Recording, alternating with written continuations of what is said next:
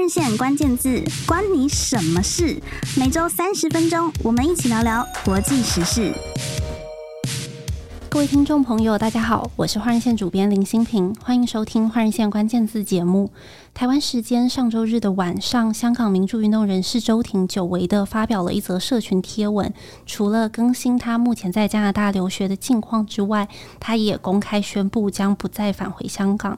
周庭是香港民主派政党香港众志的创党成员。十五岁的时候加入由学生创办的倡议团体学民思潮，曾经参加过香港雨伞运动、立法会补选以及反送中运动。二零二零年港版国安法通过前夕，周庭和香港众志的创党成员，包括黄之锋、罗冠聪等人都纷纷的退党。同年的八月，周庭被香港警察以国安法当中的勾结外国或境外势力危害国家安全罪名逮捕，最后被判囚十个月。刑期满了释放之后，周庭依然在保释阶段，必须定期的向国安报到。原定在今年十二月要回香港报到，现在他决定不回香港，相当于弃保流亡。这个决定也让港版国安法再次受到各界的关注。也因此呢，今天的节目就要以港版国安法作为关键字，除了和大家介绍香港社会的现况之外，也会帮大家分析这个法律对于台湾人有哪些影响。我们很荣幸的邀请到中研院法律所的驻研究员陈玉杰博士来到现场。老师您好。你好，各位听众朋友，大家好。老师是纽约大学的法学博士，研究专长聚焦在人权、国际法和国际关系，研究对象包括中国、台湾，还有两岸关系。近年来，对于香港法治变局也有很深的研究，所以在节目一开始就想要先请老师帮我们介绍一下，到底什么是港版的国安法。嗯，好，中国在。二零二零年公布了港版国安法，啊、呃，那天是二零二零年的六月三十日晚上十一点，我们才第一次看到这个法律的全文。那在公布前呢，大概一个多月的时间以来，大家都在猜测说这样的法律内容会是什么。但是整个过程其实是密不透风的，也就是外界完全无法知道这个法律的内容。然后呢，香港当地民众啊、也没有。获得任何的咨询，那这个法律就在六月三十号的十一点，晚上十一点通过了。那我们在做香港的研究，其实当时都很关注这个法律会对于香港造成什么样子的影响。那在那天十一点看到法律的全文的时候，大概这一个晚上真的都没有睡好，因为里面的内容比想象中的实在。糟糕太多了，对于人权带来的影响，然后还有对于香港法治的破坏。那我大概介绍一下，就是从呃三个方面来讲这个港版国安法。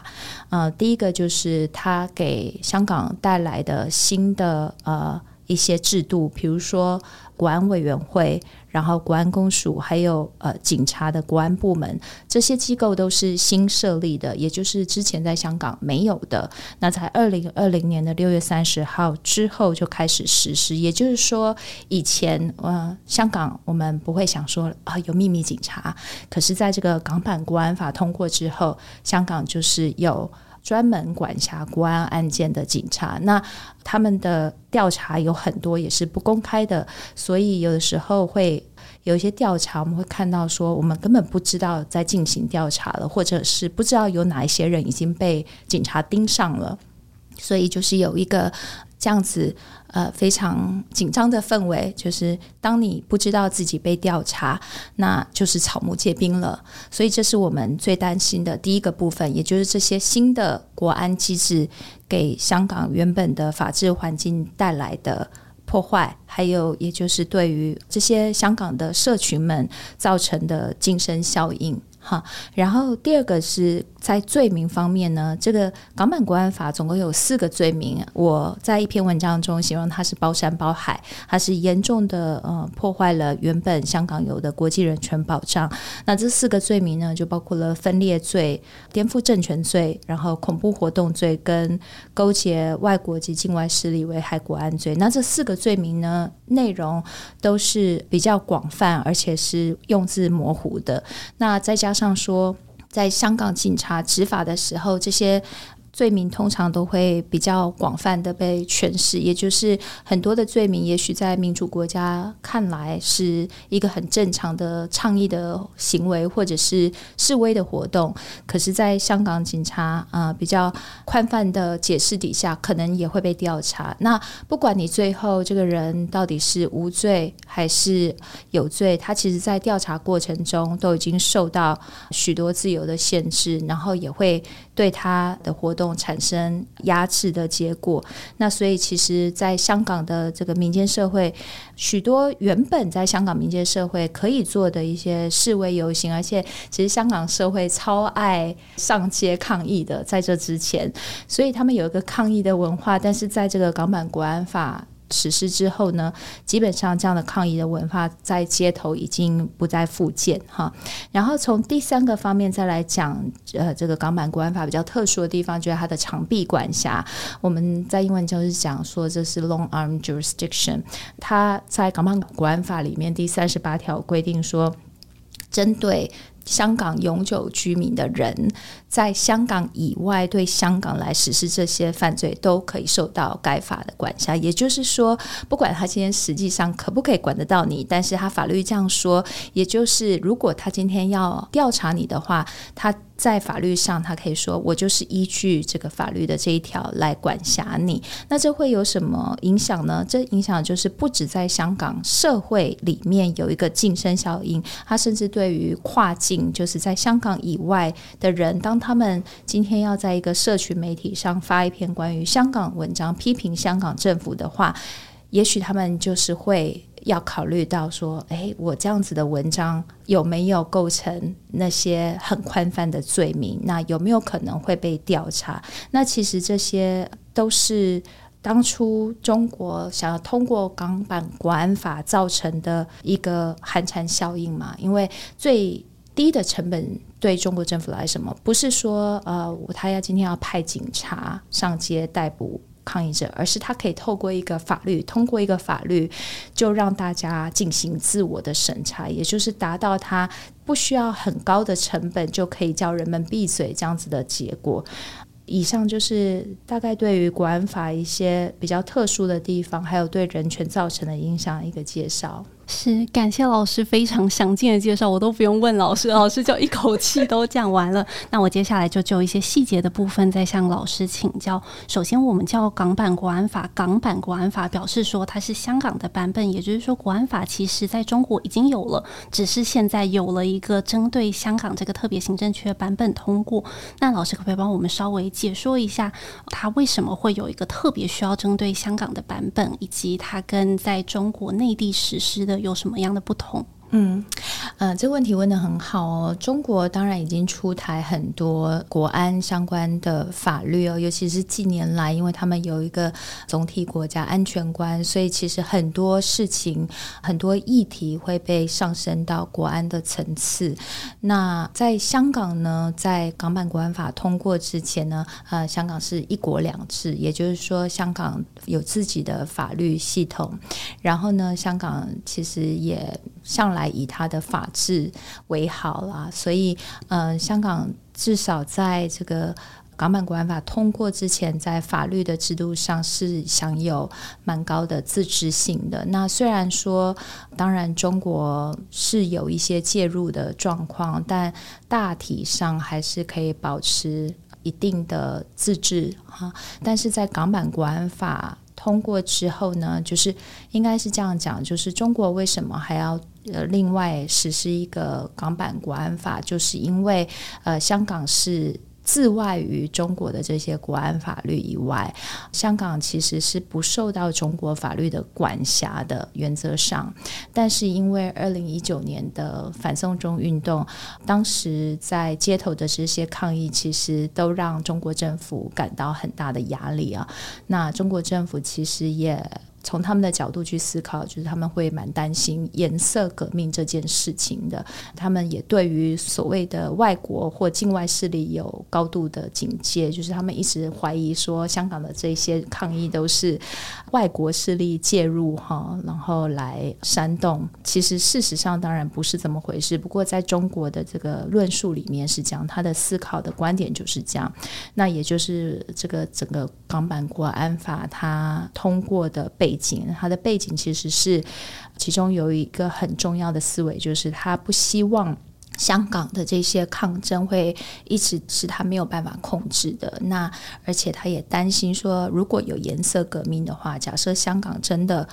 再继续动荡下去，那么中国的其他的地方会不会也发生相同的抗议示威？我想，在中国中央政府在北京的那些领导人其实是蛮紧张的。那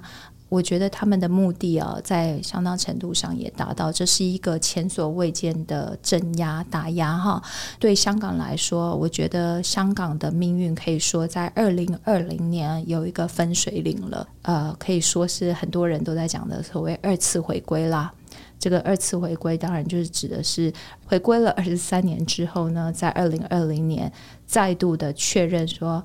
中国政府想的一国两制其实是。更多的一国，而没有两制。是老师，我知道您二零一九到二零年的这一段时间，您人也在香港。然后您刚刚有提到说，在这个国安法实施之前，香港人是有一个蛮盛行的抗议文化的，就是他们可能是比较关心一些社会议题的。但是在国安法之后，这个文化慢慢的消失了。能不能请老师分享一下，您当时人在香港的时候看到的这个抗议文化是怎么样一种文化？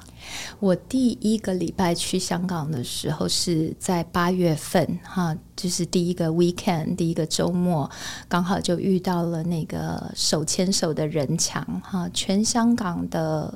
很多民众就是自愿性、自发性的在街边，大家手牵着手，然后围住，形成一个 human chain。我我觉得很感动，因为大家真的没有组织。我第一个 weekend 到那边的时候，在公车上看到就是一整排的人。非常的壮观，那个公车就从街头哦，就一直开到结尾哦。那那个人 human chain 呢，没有断过，大家就是手牵着手，那个精神告诉你说，这是一个真的是从底层自发性的，男女老少都有哈。然后也不只是年轻人而已，很有趣哦。所以那个第一个周末去的时候。给我的感觉很震撼，因为啊、我在台湾其实也没有看过这样子的这么自发性的，然后这么全面的一个活动哦。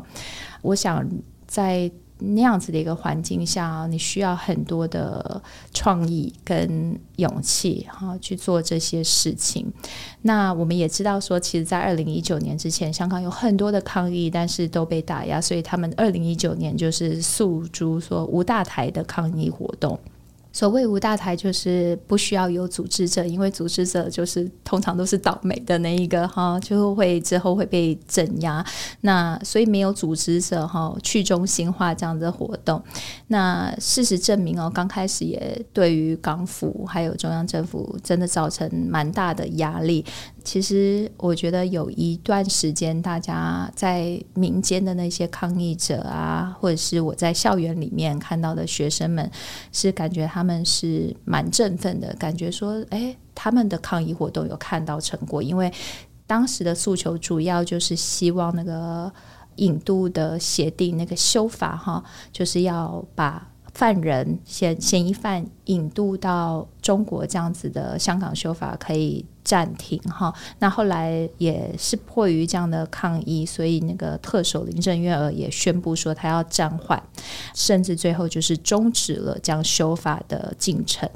我觉得你可以说呃。当时大家 为之一振，觉得说，哎，这抗议还是有效的，然后可以再进一步的要求更多的自治跟民主。可是事实上，就是这个现实其实是很残酷的，就是在当时的到了八九月，然后甚至到了十一月，我们看到有很多的暴力的事件。那警察对于抗议者的这个残暴，使得抗议者更加的呃愤怒，所以其实也有很多抗议者是诉诸了非和平的暴力行为。那这些暴力行为也使得呃政府的打压好像可以更正当化哈，就是至少从政府的角度来说，他可以诉诸说啊，因为你们有暴力，所以我们要更加的。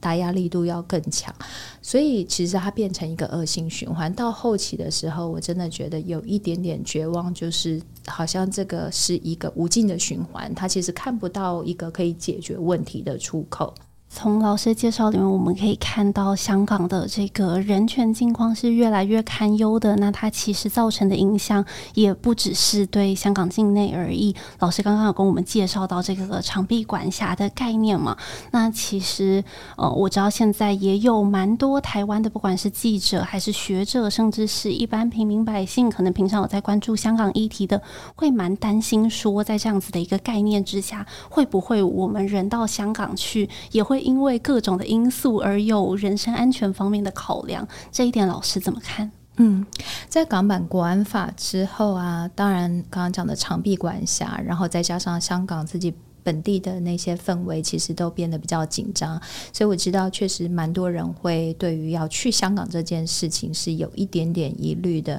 特别是说如果平常有在关注这些公共事务，然后甚至有在社交媒体上面发一些文，或者是批评香港政府这样子的言论，那也许确实会觉得说是不是有可能会被绳之以法哈？我觉得这些担心哦，现在。以前会觉得听起来很荒谬，对不对？就是说，你怎么可能在网络上批评香港政府，然后去到香港就被抓？那我我必须说，以前这个。这样子的几率哈是零，在港版国安法通过之前，应该大家就是觉得就是零啊，不可能发生的事。但是在港版国安法通过之后，这样的几率不再是零了，所以也没有办法跟任何人讲说，哎，你不用担心哈，你去香港没有问题哈。如果说他真的有一些言论哈。可能会是被认为是刚刚讲的那几类的罪名比较宽泛的去包含的话，我觉得大家的担心不是没有理由的。那但是呢，我也必须这样讲哦，就是我其实不太喜欢去告诉别人说：“哎，你要小心啊！”因为我觉得，其实当我们每个人在做这件事情的时候，基本上就有一点在自我审查了。那当然，另外一方面，我也觉得说，但是我们一定要。保护自己，至少知道说你有你有哪些风险，这是很重要的。那所以我会觉得大家要在台湾不要自我审查，但是当你要去香港的时候呢，呃，考虑到说港版国安法对于你可能的，它可能造成的。呃，后果是有哪一些？哈，那好，这是第一点了哈。那第二点就是说，有些人其实想得更深一点哦，他会说啊，我如果不能去香港，啊，我也不能够去跟香港或中国有引渡条约的国家，因为我们大家都知道说啊，如果因为新闻上其实也有几个引渡的案件，那我们也知道说，中国如果要在第三国把某一个人引渡回去，这个几率也不会是零啊。所以在引渡条约方面，我觉得有些人也会跟我说，他们现在出国啊或过境啊，会尽量小心，不要去搭到。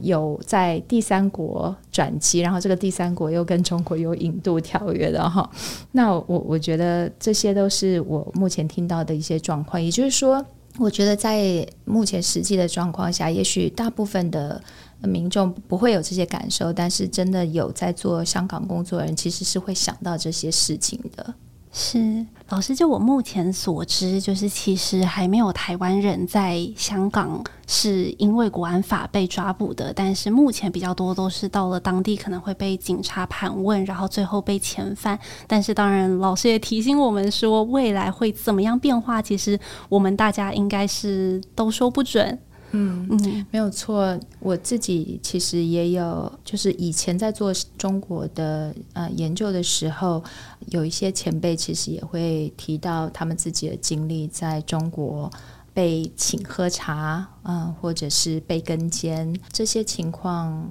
以前就有。那现在比较难过的就是这样的情况竟然延伸到了香港。那确实有一些在台湾跟香港，其实在之前啊，民间社会交流还蛮热络的时候，我觉得大家是有一种。彼此支持这样子的信念，那其实，在港版国安法通过之后，它其实对台湾的影响也是说，台湾的不管是民众或者是 NGO 哈团体，在跟香港那边进行交流合作的时候，其实也会想到，那么自己的这些。活动会不会对香港那边的 counterparts 带来一些影响？所以像这些都是嗯，我们看不见，我们不见得每天会看见，或者是 visible effects，但是它确实都在发生。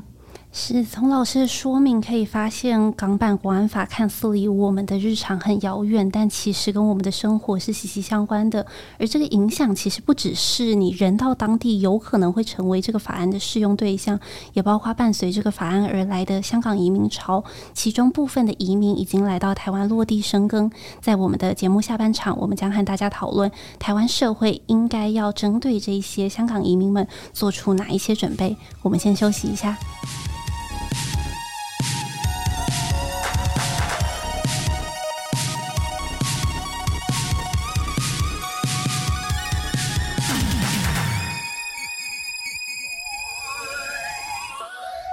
各位听众朋友好，欢迎回到《华人线关键字》节目。在香港日益紧张的政治氛围之下，有越来越多香港的年轻世代远走他乡，透过不同的方式在异国取得新的身份。其中呢，也有部分的港人来到台湾。根据 BBC 的报道，香港在二零一九年的反送中运动以及二零二零年实施港版国安法之后，就爆发了一股移民潮。在过去三年，香港居民经过机场离开的净离港数字。高达了五十三万人。这里想要请教老师，就您所知，目前这一些香港人多半是透过哪一些方式取得身份的？嗯，这些港人他们出走的时候呢，大概会选几个对他们比较友善的国家。那其中英国当然是最可以说是对于香港人提供比较多援助的国家啊。他们对于港人就有一个计划是 BNO，就是海外的公民计划，然后让港人可以在英国就以 BNO 的身份哦，然后在。进一步取得那个国籍哈，那在台湾的话呢，我们比较特殊一点，因为在台湾，我们对于中国还有港澳人士呢，其实是有另外的法律规定。那对于港人来台取得身份呢，我们是规定在港澳条例。那主要呢，现在。呃，实务上，港人来台呢，要申请居留或定居，他们通常就是会以，比如说投资哈，或者是来这边工作，如果他有找得到工作的话，或者是来这边念书的话，就是以这个教育哈，然后再来就是可能有依亲哈，那大概就是这几个比较是主要的渠道。那我相信大家可能有印象哦，在港版国安法。通过的那个时候呢，其实蔡英文政府哦，就是有宣布一个香港的人道救援专案哈、嗯。那这个人道救援专案其实是希望说，当时有非常多的香港抗争者，其实已经受到呃香港政府的打压了。那能够台湾呢，作为一个呃邻近的国家，可以给港人一些帮助，包括说这些年轻的抗争者很多。都未满二十岁，然后他们也不可能有那个金钱来台湾哈，比如说选择投资移民啊，或者是工作移民啊，或者是来台湾念书，这些渠道对他们来说哈，其实是比较不可能，而且也有点缓不济急。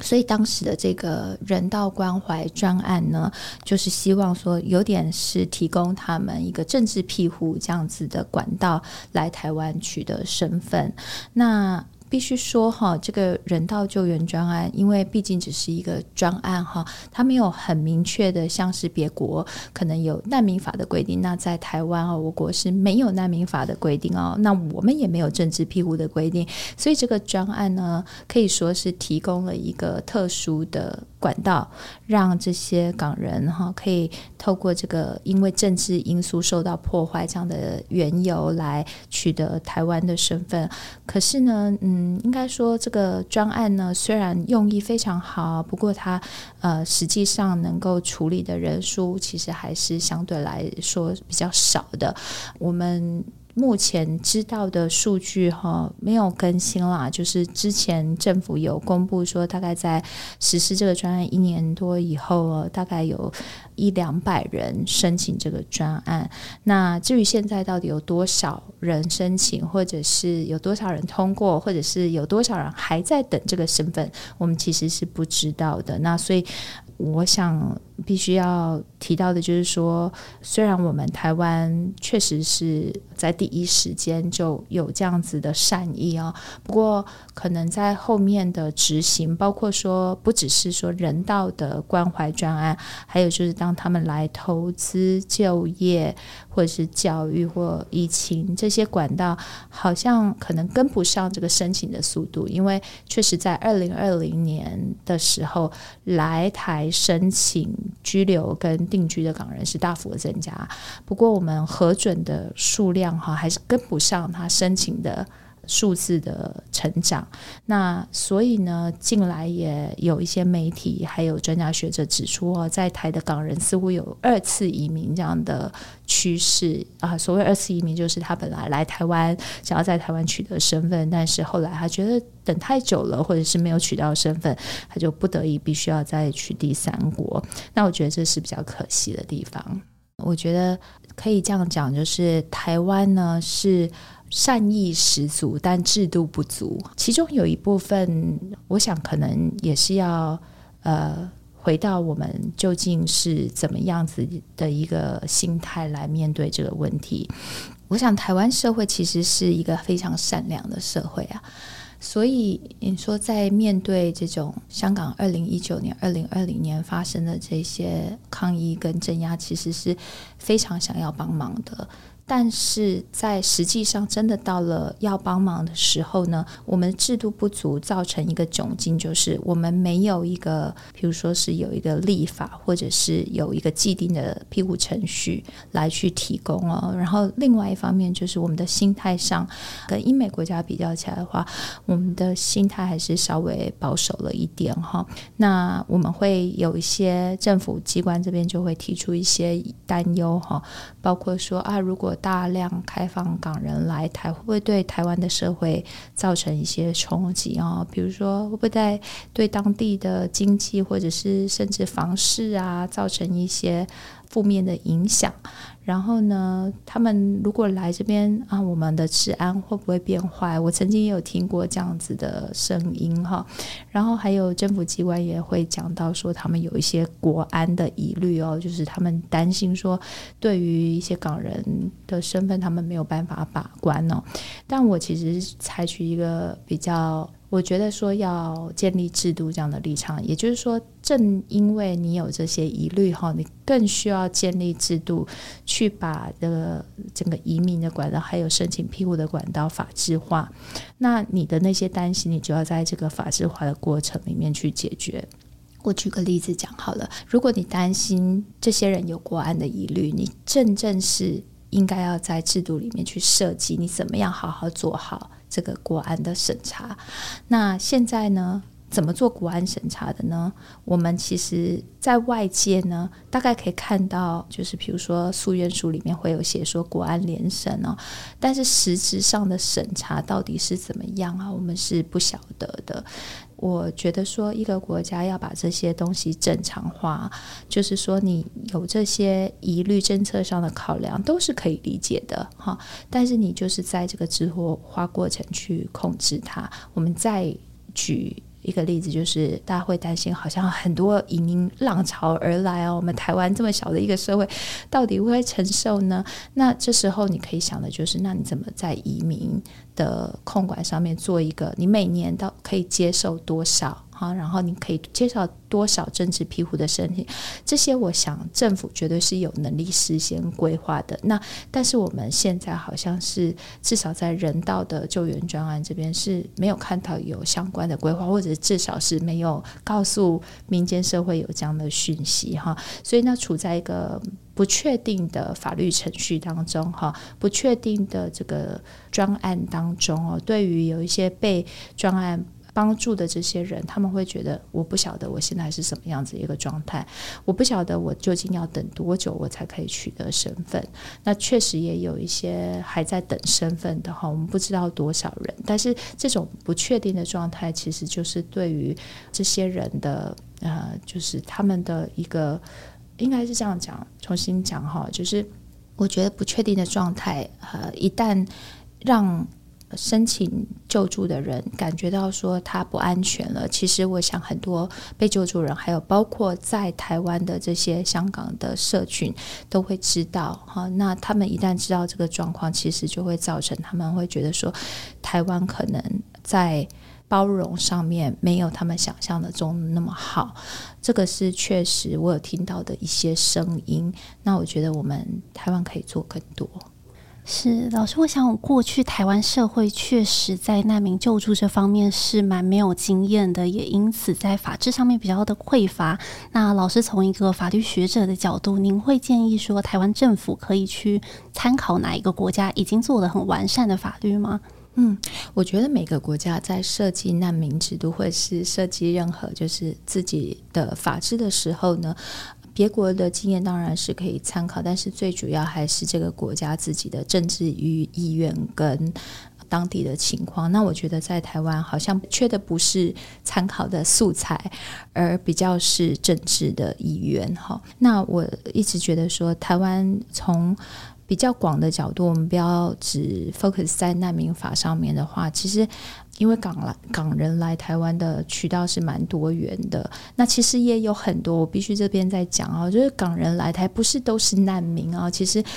很多香港人也不愿意被贴上那样子的标签哈，那个标签其实对很多人来说是一个。不可承受之重，哈！我觉得说，我们可能在处理这些问题的时候，可以看得更全面。也就是说，我们把这些问题扩大向后，我们把我们的眼光放在除了难民还有难民以外的这些空间，哈！我觉得台湾可以做的就是为港人创造空间。那我所谓创造空间呢，我指两个方面。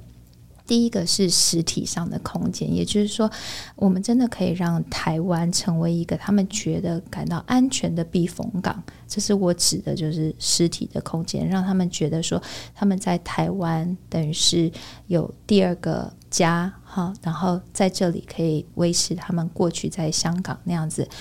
呃，相对自由的一个环境，哈。那台湾当然是亚洲，全亚洲数一数二民主自由。然后都名列前茅的国家，那我们真的是有这样子的社会的这个力量，可以去支撑起这些他们想要来这边定居，然后在这边创造自己的生活。我觉得其实台湾就是非常合适的。那再来就是台湾也可以为香港创造一个文化的空间，哈，这是我所谓创造空间的第二面向，就是这个文化空间，其实我们已经。民间社会已经有在做一些，包括说之前的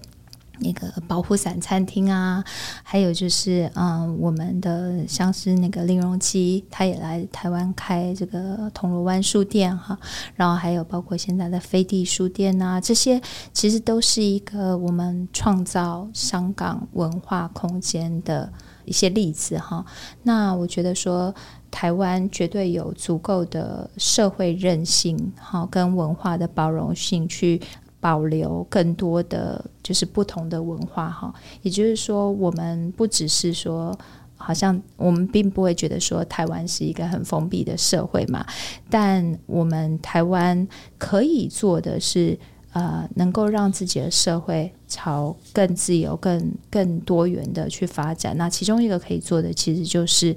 呃，对于香港的文化，能够让香港本来那种很蓬勃发展的那种文化，然后保留下来。因为在香港已经不可能有这样子的文化了。也就是说，我觉得台湾在两个方面都可以提供一个 safe haven，然后一个避风港。一个就是在香港没有办法再继续待的人，第二个就是在香港没有办法继续待的文化。那台湾绝对有这样子的力量跟韧性，可以去包容这些。是老师刚刚提到说，其实台湾在制度面上面是有可以加强的地方，但是这个都是比较技术性的问题，重点还是要回到我们是不是有这个意愿去扮演这样一个角色。而老师认为我们是非常适合做这件事情的。但是老师，你应该也会常常听到有人会说：“诶，就是对我有这个能力，可是我为什么要做呢？”对，就是那为什么这对我台湾有什么好处？为什么香港有难我必须要帮他？那以前他们有帮我们什么吗？等等，当然可能会社会上有一些这样的声音。老师，您通常遇到这样子的质疑的时候，您都会怎么回应？嗯，这是一个很好的问题。其实我觉得很多人不见得是直接说我为什么要帮香港哈，他们可能是用更多的理由去思考，说呃，也许不应该这样子开放，然后或者是就是用呃自己刚刚我们讲到很多关于经济啊、国安啊方面，其实都是有不同的观点哈。我觉得就这个问题，我我觉得台湾的社会一直在进步。我其实想这些问题的时候，通常。是把时间拉长去想啊，我觉得我们真的是从一个威权国家，然后转型到民主化，到一个我们现在非常生活的非常幸福，可以呼吸到自由新鲜空气的国家。然后我们的进步是非常大的。那我们在这样的过程中，其实也得到了非常多的国际帮忙。哈，我们在威权时代的时候，那些前人在反对阵营。里面的他们也都是寻求国际的帮助，那国际也确实有很多的民间团体，其实是不断的在为台湾的这个民主抗争做出贡献。那我觉得说，台湾其实是受惠于这个国际自由的养分哈。那我们之所以可以现在有这样的生活。一步一脚印就是很艰辛啊，这当然也是我们前人的努力，但是其实也有很多外来的帮助。那我们现在在一个位置是可以对别人带来一些正面的影响。那我相信有很多人虽然有顾虑，但是他觉得说这是一件正确的事情，所以要去做。对，那我也相信哈，台湾在未来的十年、二十年啊，其实会有越来越多人哈是。感受到说自己台湾可以扮演的重要性是什么，可以为这个区域带来正面的影响是什么，而不是只是专注在台湾本身。那也就是为什么啊、你们的 Podcast 换日线，我很喜欢这个名称哈，它就是一个台湾，虽然就是台湾，就是好像看起来是小小一块地。可是我们其实是在整个区域跟国际的舞台扮演还蛮重要的角色。那所以我们在台湾呃也有换日线，我们经常也是需要就是易位思考哈，就是异地而处，说我们不只是台湾人，我们也其实也是国际社会的一员。是老师讲得太好了，我听了觉得好感动。